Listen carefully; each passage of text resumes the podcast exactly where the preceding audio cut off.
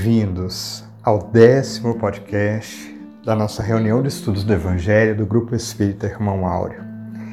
E a gente fica cada vez mais feliz, cada novo episódio dá mais felicidade no nosso coração. Graças a Deus por estarmos aqui, por estarmos contribuindo nesse esforço. Hoje a gente vai apresentar um trabalho conjunto, desenvolvido em conjunto, entre a Lana Márcia e o Ítalo Bianchi e eles vão trazer para a gente uma reflexão sobre o tema pacificar.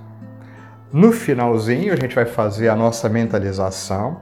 Então, se você quiser é, trazer um copo com água, um recipiente qualquer com água cristalina, vibre, vibre confiando que a espiritualidade maior vai trazer nesses momentos tão importantes aquele fluido, aquele medicamento, aquela energia do qual a gente tanto precisa.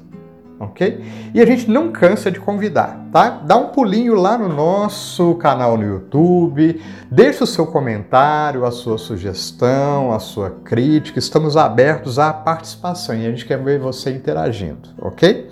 Vamos então ao tema de hoje: pacificar. Meus irmãos, boa noite. Gratidão possa transbordar de nossos corações por termos mais uma oportunidade bendita de falar do Evangelho. Vamos fazer hoje uma reflexão sobre o tema pacificar através da mensagem intitulada Oração de São Francisco, que todos nós conhecemos, e ela é também conhecida como Oração da Paz. Essa mensagem correu ao mundo porque a vida de Francisco de Assis e o legado que ele deixou baseou-se sobretudo na riqueza e simplicidade de uma vida dedicada ao próximo e à espiritualização do ser. Que essa oração possa despertar em nossos corações a vontade de trilharmos o caminho da paz. Ela começa assim: Senhor, fazei-me instrumento de vossa paz Aqui Francisco define a característica pacificadora do ensinamento cristão. Jesus vivenciou a paz e nos deixou um caminho elaborado para a conquista do nosso ser, baseado em seus exemplos. Em conversa com Tiago e João, que nós encontramos no livro Boa Nova, capítulo 4, Jesus fala sobre a paz de consciência pura e resignação suprema à vontade de Deus subentendemos uma profunda serenidade e entrega aos desígnios divinos daquele que vive em conexão com o Criador. Veremos que ela fala de duas posturas imprescindíveis: consciência pura, que demanda retidão de caráter e resignação, e o segundo, a submissão à vontade do Pai. Isso é uma construção e exige suor e uma disciplina fundamentais. Que sejamos firmes em nosso propósito de melhoria, mesmo que a passos lentos, para construí-la em nós, porque então atingiremos os que estejam à nossa volta. Ser instrumento de Deus nos coloca na posição de servidores, de sermos úteis no projeto de nossa regeneração e de toda a humanidade um dia. Onde houver ódio, que eu leve o amor nos mostra um sentimento que ainda é experimentado pela humanidade. O ódio nada mais é que o nosso individualismo insatisfeito, a nossa criança interior que foi contrariada, a não realização das nossas expectativas e exigências. Joana de Ângeles, no livro O Ser Consciente, nos adverte que esse sentimento é a etapa terminal do desarranjo comportamental isso é sério, porque indica que já desenvolvemos anteriormente outras emoções que geraram desequilíbrios. Ela ainda reforça que isso acontece mediante a nossa análise injusta do comportamento do outro em relação a nós, possibilitando distúrbios psíquicos e também físicos. O recurso para superar ou controlar tais impulsos é o autoconhecimento, a conquista da autoconfiança a terapia do amor, da bondade, exercícios fraternais e disciplina da vontade. Onde houver ofensa, que eu leve o perdão. O rancor é um sinal de inferioridade moral e o perdão é o esforço na conquista da virtude do amor, baseado na compreensão de que aquele que fere é sempre o mais necessitado. Chico Xavier, em uma de muitas de suas frases que nos desperta reflexão, disse: Fico triste quando alguém me ofende. Com certeza ficaria mais triste se fosse eu o ofensor. Magoar alguém é terrível. Irmãos, isso implica dizer que o ofensor se compromete perante a lei de causa e efeito, na reparação através dos mecanismos das leis divinas. Lembremos então da orientação de Jesus a Pedro: esqueça mal e trabalha pelo bem. E nessa mesma lição, Pedro faz aquela pergunta a Jesus: Senhor, quantas vezes pecará meu irmão contra mim que lhe hei de perdoar? Todos nós sabemos a resposta do Cristo, não é mesmo? É, e ele diz que é infinitamente, porque não é uma questão matemática ou de regras, mas de atitude. Até que um dia as ofensas não nos alcancem mais e não nos cause mais tumulto na alma. Isso vai chegar um dia para nós. Continuamos com Francisco. Onde houver discórdia, que eu leve a união. A discórdia acontece quando defendemos o nosso egoísmo, não respeitando as diferenças, seja de qual ordem for. Daí brigamos para sobrepor a nossa vontade, o nosso ponto de vista.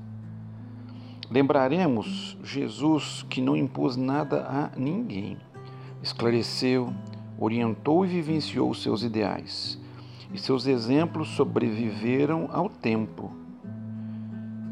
E há mais de dois mil anos, sua mensagem ainda é fonte inesgotável de ensinamento. Quando as pessoas o procuravam para se curar, ele perguntava: O que queres que eu faça? Estava ali respeitando a vontade e o livre-arbítrio de cada um, pois sabia que o amadurecimento de cada espírito vem com o tempo. A união fraternal não se realiza sem que aprendamos a, res, a respeitar uns aos outros. Caso contrário, seremos simplesmente um agrupamento de pessoas. Onde houver dúvidas, que eu leve a fé. Buscamos aqui o, o livro Conflitos Existenciais de Joana de Ângeles.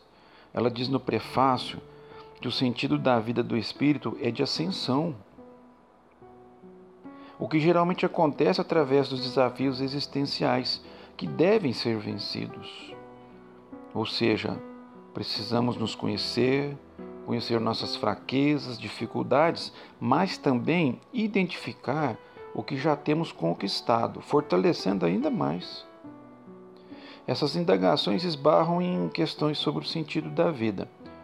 Quem sou? De onde vim? Para onde vou? Qual o meu propósito?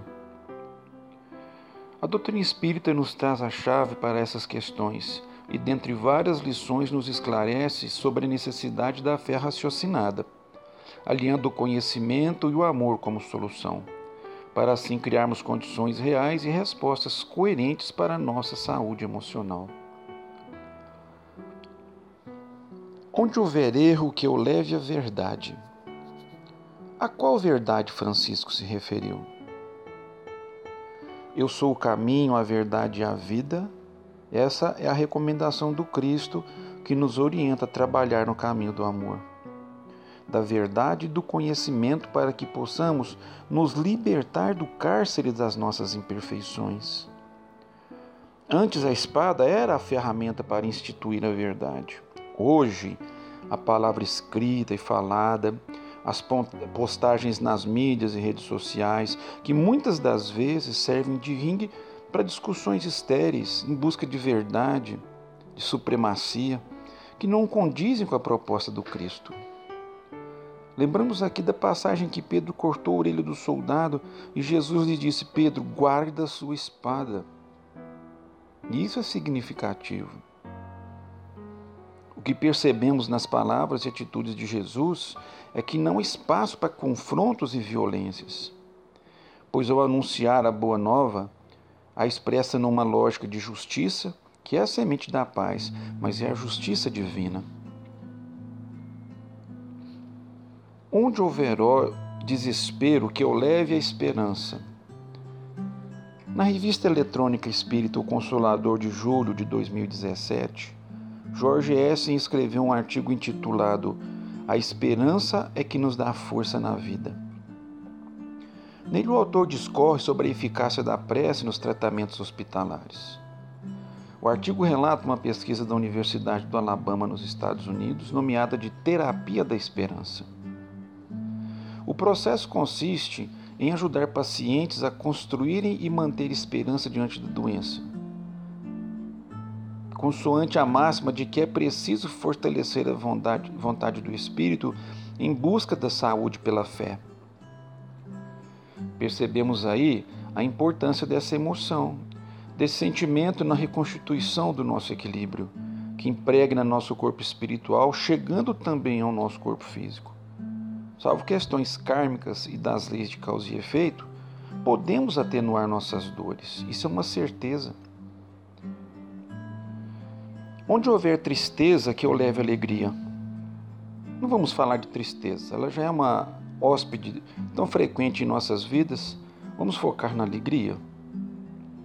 Para isso, vamos recorrer a uma lição linda de uma passagem de Jesus com Bartolomeu, também no livro Boa Nova, no capítulo 8 quando ele questiona o discípulo: Já viste, Bartolomeu, uma boa notícia não produzir alegria? Achas então que eu teria vindo a este mundo sem essa certeza consoladora? O Evangelho terá que florescer primeiramente na alma das criaturas antes de frutificar para o espírito dos povos. E a minha mensagem há de proporcionar grande júbilo a quantos a receberem de coração. Isso equivale dizer então que devemos nos encher de bom ânimo, alegria e gratidão pela vinda do Cristo que nos trouxe palavras de vida eterna, para que possamos construir o reino de Deus em nossos corações. Lembrar ainda que viver com alegria não impede a presença da dor, que muitas das vezes se faz necessária pela nossa imprevidência, mas nos enche de coragem e bom ânimo para enfrentá-las. Onde houver trevas, que eu leve à luz. A maior escuridão é a da nossa própria ignorância, de não querer perceber as impurezas que carregamos em nossos corações. Busquemos a luz do conhecimento e do amor o conhecimento pode libertar nosso raciocínio e as ideias que, com o tempo, abrirá espaço para o amor em nossas vidas. Jesus é a luz imperecível a iluminar a humanidade. Sua mensagem, ainda hoje, ecoa pelos quatro cantos da terra, irradiando em nosso favor. Deixemos a luz do Cristo nos envolver e, assim, influenciar as pessoas e os ambientes por onde passemos, colaborando para um mundo melhor. Ó Mestre, fazei com que eu procure mais consolar que ser consolado. Neste trecho, Francisco roga ao Mestre que nos dê força e sabedoria para irmos de encontro aos que sofrem, para servir e amparar, mas deixa a lição um pouco mais difícil quando diz para vencer o nosso egoísmo, não buscando retribuição qualquer. Nesta passagem, nos recordamos da orientação de Joana para o Divaldo, quando ela, vendo ele lamentar-se pelas próprias dificuldades, lhe diz: Quem se dedica a enxugar as lágrimas dos outros não tem tempo para chorar. É claro que a benfeitora não está dizendo que não precisamos cuidar de nós, mas que não temos tempo para lamentações. Nos esclarece que a melhor forma de buscar vencer as nossas más tendências é através do trabalho no bem. Compreender que ser compreendido.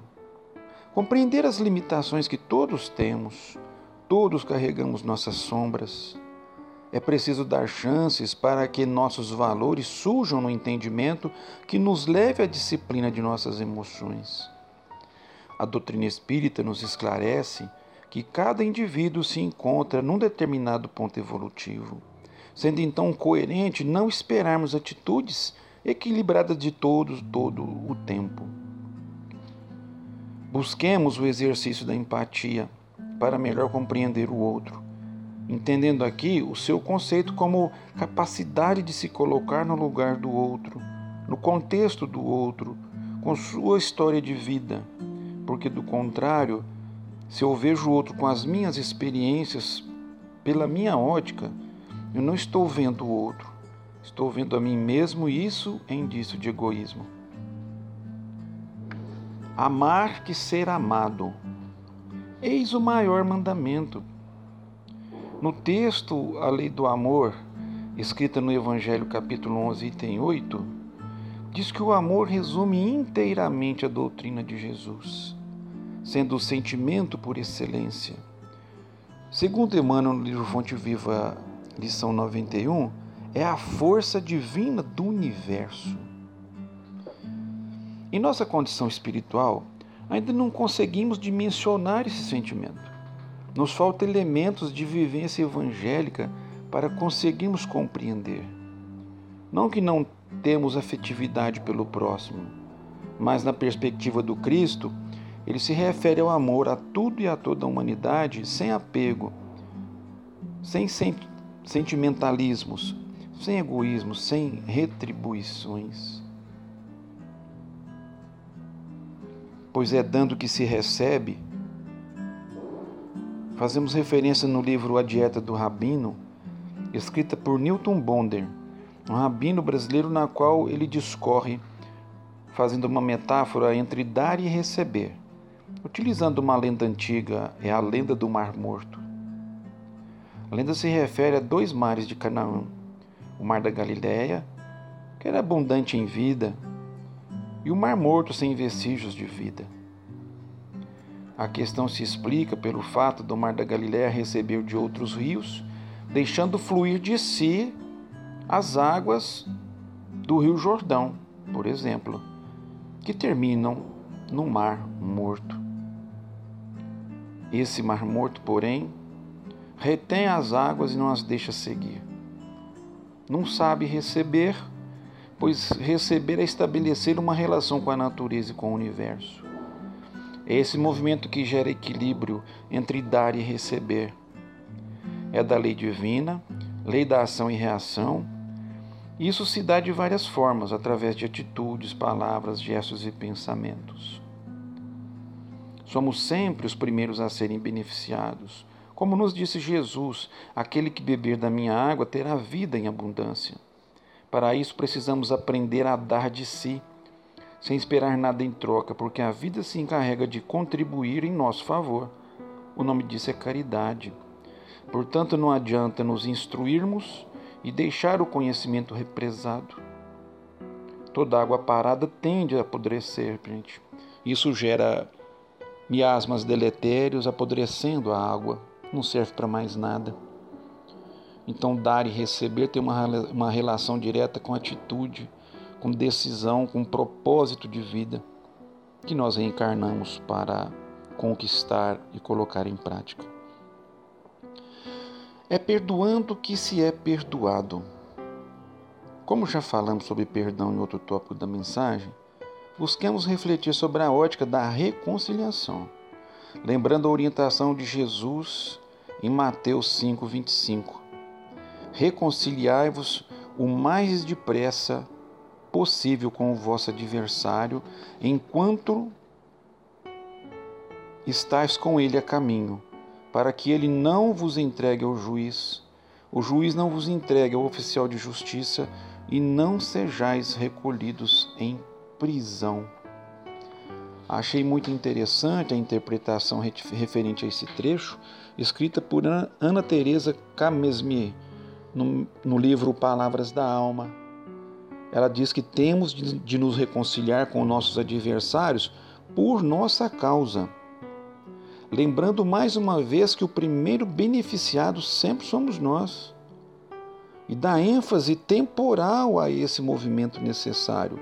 Ou seja, a lição diz que isso tem que ocorrer em breve, pois não sabemos por quanto tempo teremos ainda a possibilidade de procurar nossos desafetos diretamente para resolver o que é preciso.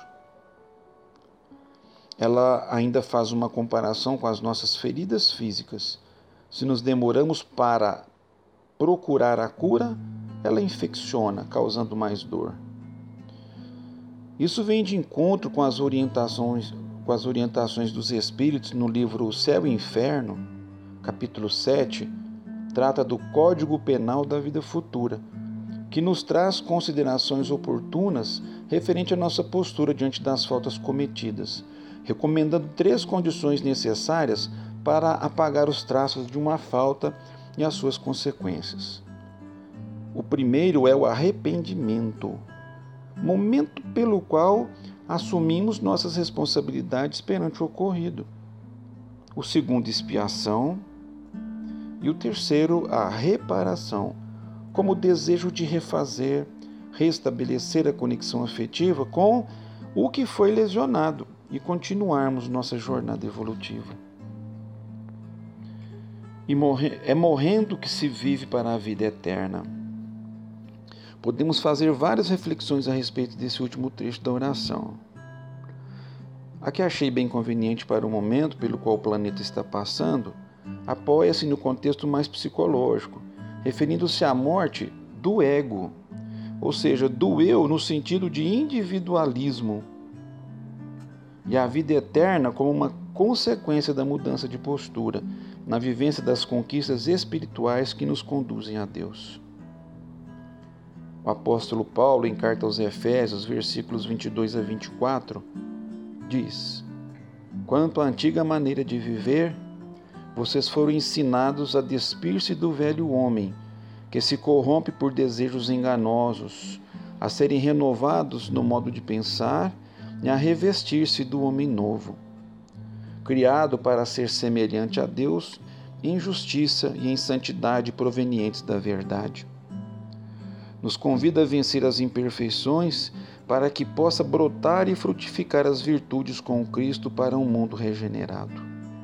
Então a gente percebe que a solução das nossas vidas nós vamos encontrar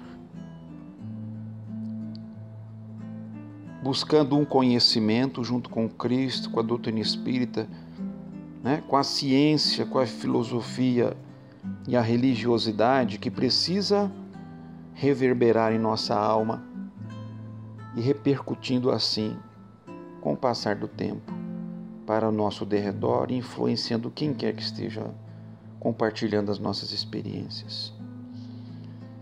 E para concluir, concluir as, as reflexões de hoje, vamos encerrar com uma mensagem do irmão Auro no livro Amar e Servir, na lição 26. Diz assim. Bem-aventurados os pacificadores, proclamou o Divino Mestre. Felizes sabemos nós os que conseguem, sob o influxo dos benfeitores do mais alto, amparar a multidão dos aflitos, semeando nos corações desesperançados a confiança no Supremo Pai, secando lágrimas, aliviando dores, apacentando revoltas, Lenino Chagas Moraes, encorajando os desanimados e restituindo aos caídos do caminho a dignidade de viver. Este é o trabalho inarredável dos discípulos fiéis do Divino Amigo, dos servidores leais do Evangelho. Desejamos a todos paz, alegrias, saúde e muita luz. Obrigado.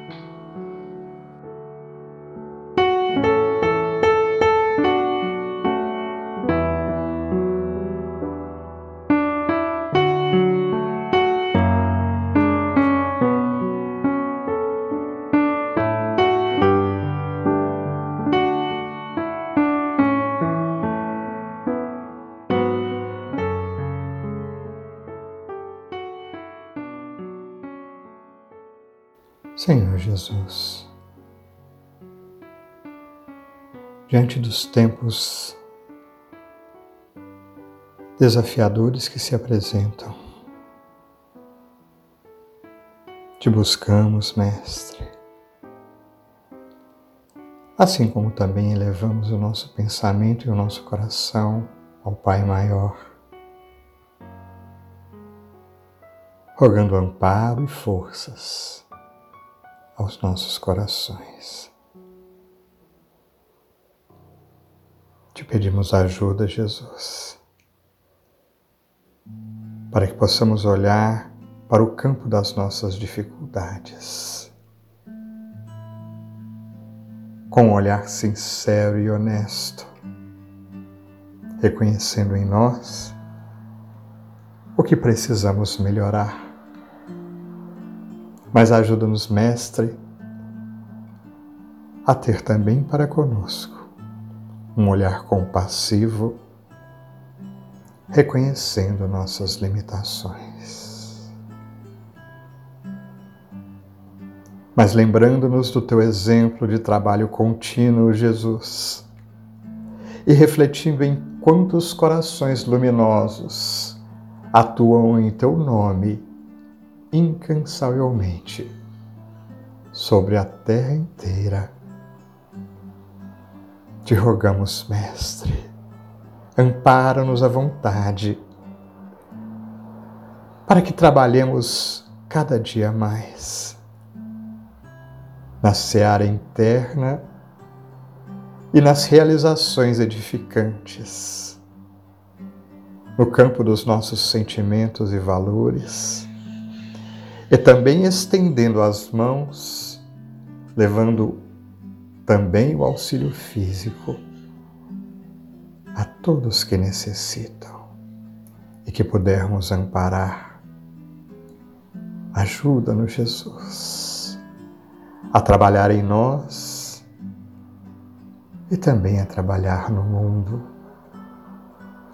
a realizar no campo íntimo e também realizar no campo material o bem possível. Pois reconhecemos, Mestre amigo, pelos ensinamentos do teu Evangelho e pelo amor que viveste junto a nós, que este, enfim, o caminho para construirmos a paz em nossos corações e a paz do mundo que nos cerca. Que nesses instantes de oração, Mestre, possa o nosso espírito vibrar intensamente, relembrando o quanto somos necessitados, e assim vibrando ainda mais para todos aqueles que necessitam, encarnados e desencarnados que possamos nos lembrar do teu amor pela humanidade inteira. E ao nos sentirmos assim envolvidos, possamos, da nossa pequenez, nesses momentos, buscar o esforço para vibrarmos com as luzes pequeninas ainda, mas acompanhando-te os passos, Jesus pela nossa terra, por cada coração que aqui está caminhando, amparado nos teus braços amorosos, Jesus. Sigamos assim, continuando sempre no melhor esforço do dia de hoje. Graças te damos, Jesus. Que assim seja.